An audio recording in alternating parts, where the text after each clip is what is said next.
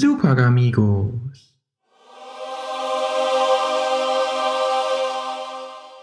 Hallo Leute, hier ist wieder euer Alexander und euer Max.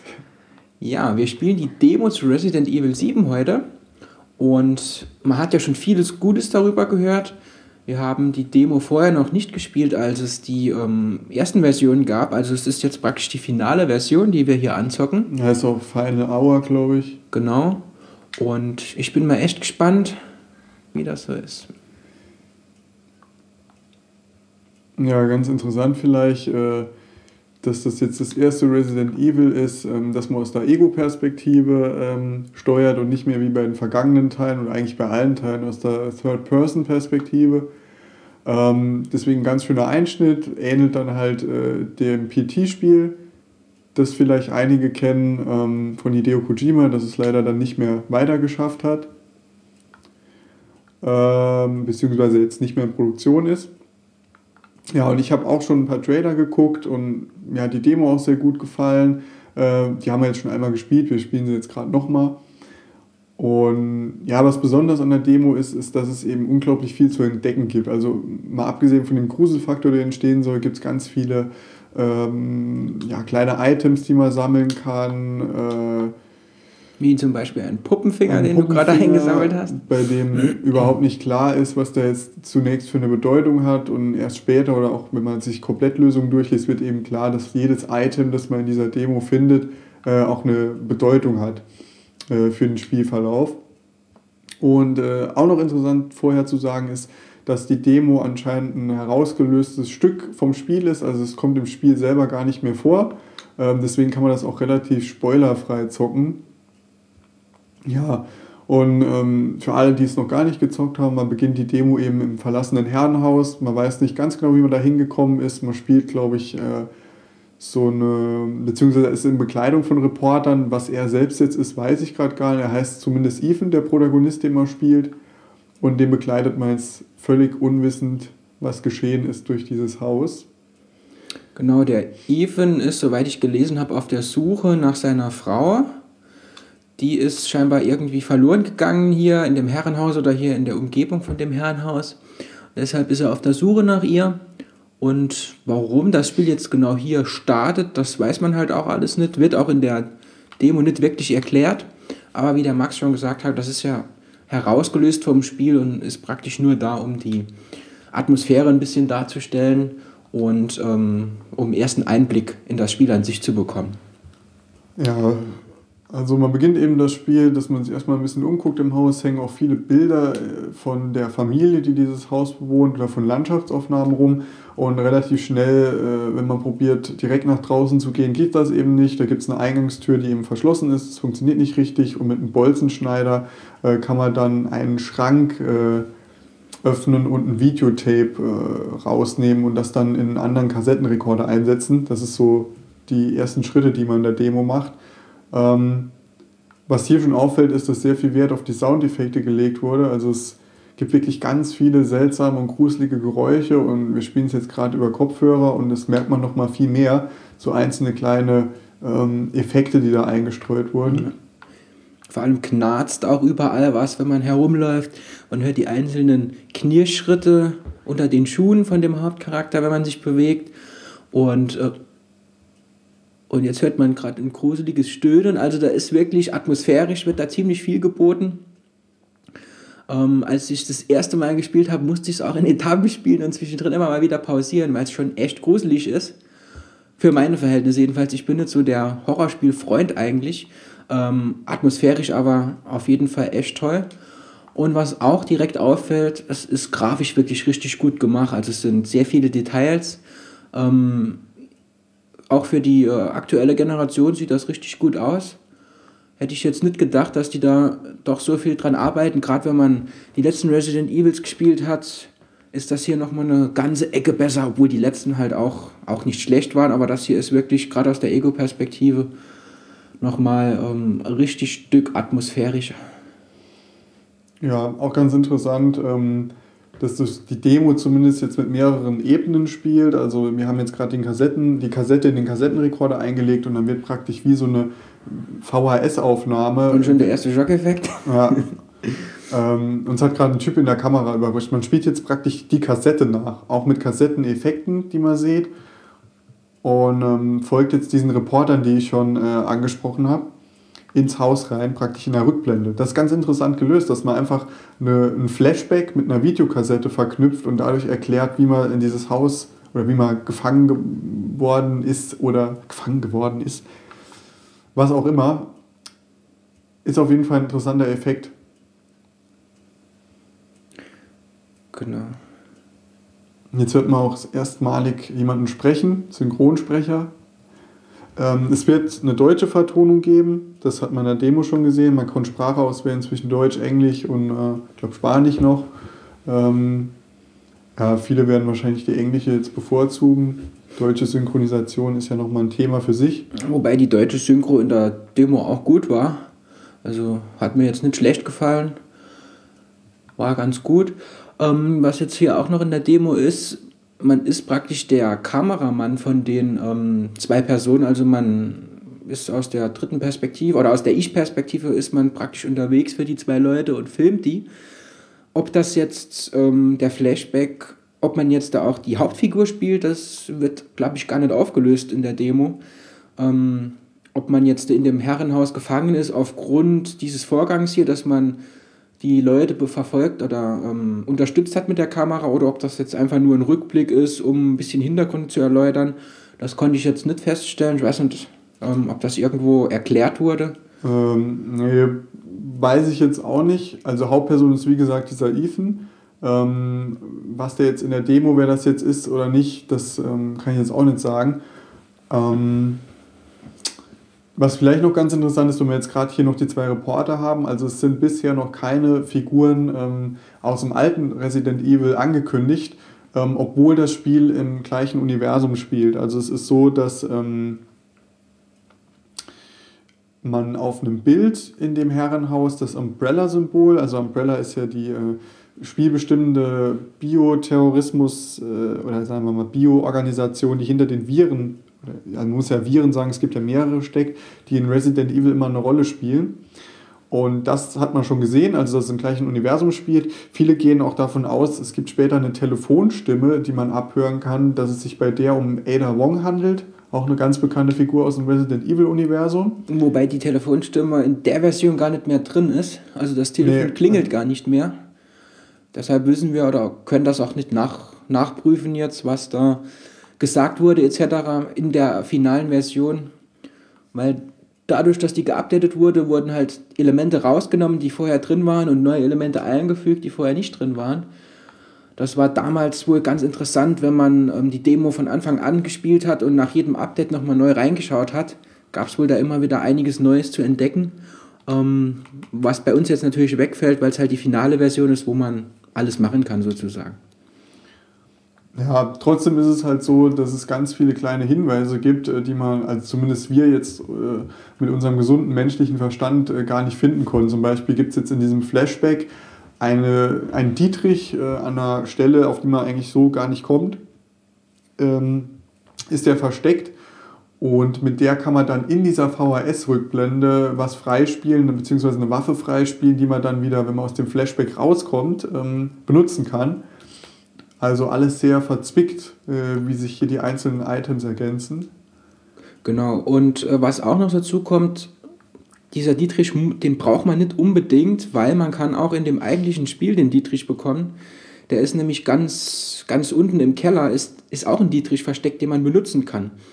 Also hier gibt es auch mehrere Wege sozusagen, das zu lösen, ob man jetzt den Dietrich in der Flashback-Szene nimmt oder ob man den Dietrich erst später...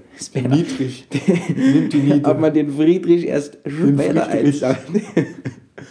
Also man muss nicht unbedingt den Dietrich hier schon sammeln, man kann später auch noch einen Dietrich einsammeln in dem eigentlichen Spiel, was halt aber auch, ähm, wenn man es weiß, weiß man es oder dann, dann findet man den, aber der ist auch so versteckt, dass man den im Normalfall, wenn man jetzt nicht alles komplett ähm, durchsucht von oben bis unten, nicht findet.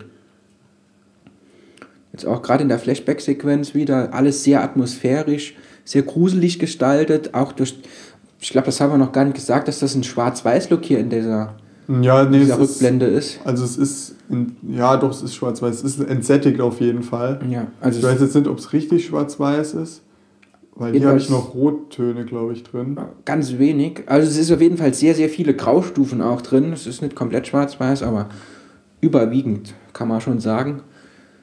Ähm, was natürlich auch wieder ganz gut passt, weil das halt ein VHS-Fernseher ist, ein altes Röhrengerät, was damals ja noch keine so gute Grafik und Bildqualität hatte, wie das heute der Fall ist.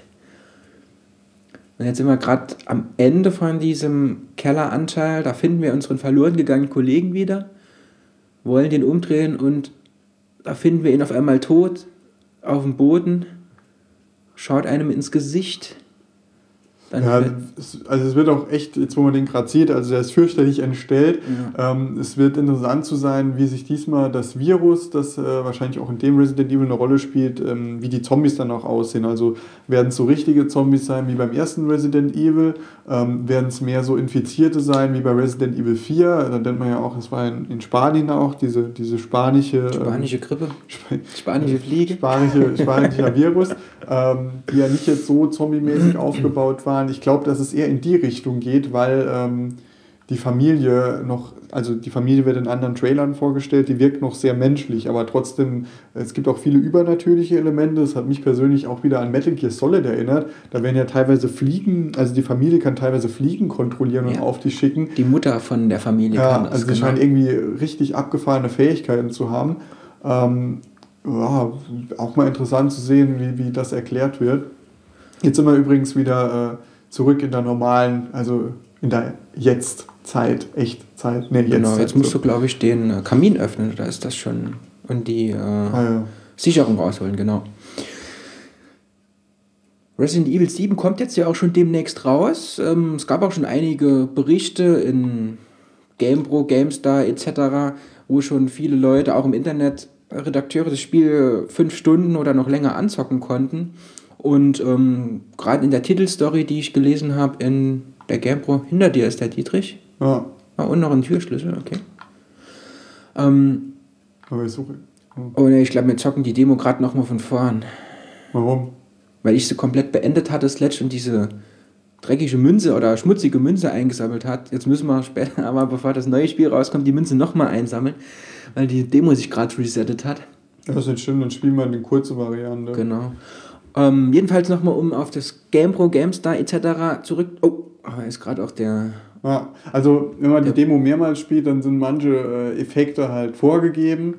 Ähm, zum Beispiel läuft dann ein Typ immer an einer bestimmten Stelle an der Tür vorbei, den man aber nicht erreichen kann. Also damit wird man schon firm. Ähm, was wohl auch der Vater von der Familie ist, ja, der Typ. also die, die Familie heißt die Baker Family. Genau. ich. Ähm, es gibt aber auch so Effekte, die sind auch vorgegeben, aber die triggert man nicht so leicht wie andere. Zum Beispiel gibt es in der oberen Etage so äh, ja, Ausstellerpuppen, die gesammelt werden. Und wenn man sich im richtigen Winkel wegguckt von den Puppen wieder umdreht, dann steht eine Puppe plötzlich an einer anderen Stelle oder ist noch eine Puppe dazu. Und die anderen gekommen. Puppen gucken dann in deine Richtung. Die haben vorhin gegen die Wand geschaut und jetzt Ja. gucken sie alle in deine Richtung. Und ja, den haben wir jetzt auch relativ gut getriggert. Am Anfang hat das mal ein paar Mal nicht geklappt. Ähm, da stellt sich auch die Frage, inwieweit das im fertigen Spiel zur Atmosphäre beiträgt, wie oft man sowas einsetzt. Also ich habe immer gerne erzählt, beim ersten Bioshock äh, hätte ich so gruselig gefunden, ähm, wenn da Plakate mit so Hasenmenschen drauf, wenn sich da die Augen plötzlich bewegt hätten. Das ist so für mich der Nemesis der Gruseleffekte. Und in die Richtung geht Resident Evil, das gefällt mir persönlich schon mal richtig gut. Genau, um nochmal auf das Thema ähm, mit den Probe-Sessions zurückzukommen. Also viele Redakteure etc. konnten das schon anzocken und die haben das alles als sehr atmosphärisch äh, beschrieben, sind auch bisher begeistert von den ersten fünf Stunden, die man zocken konnte.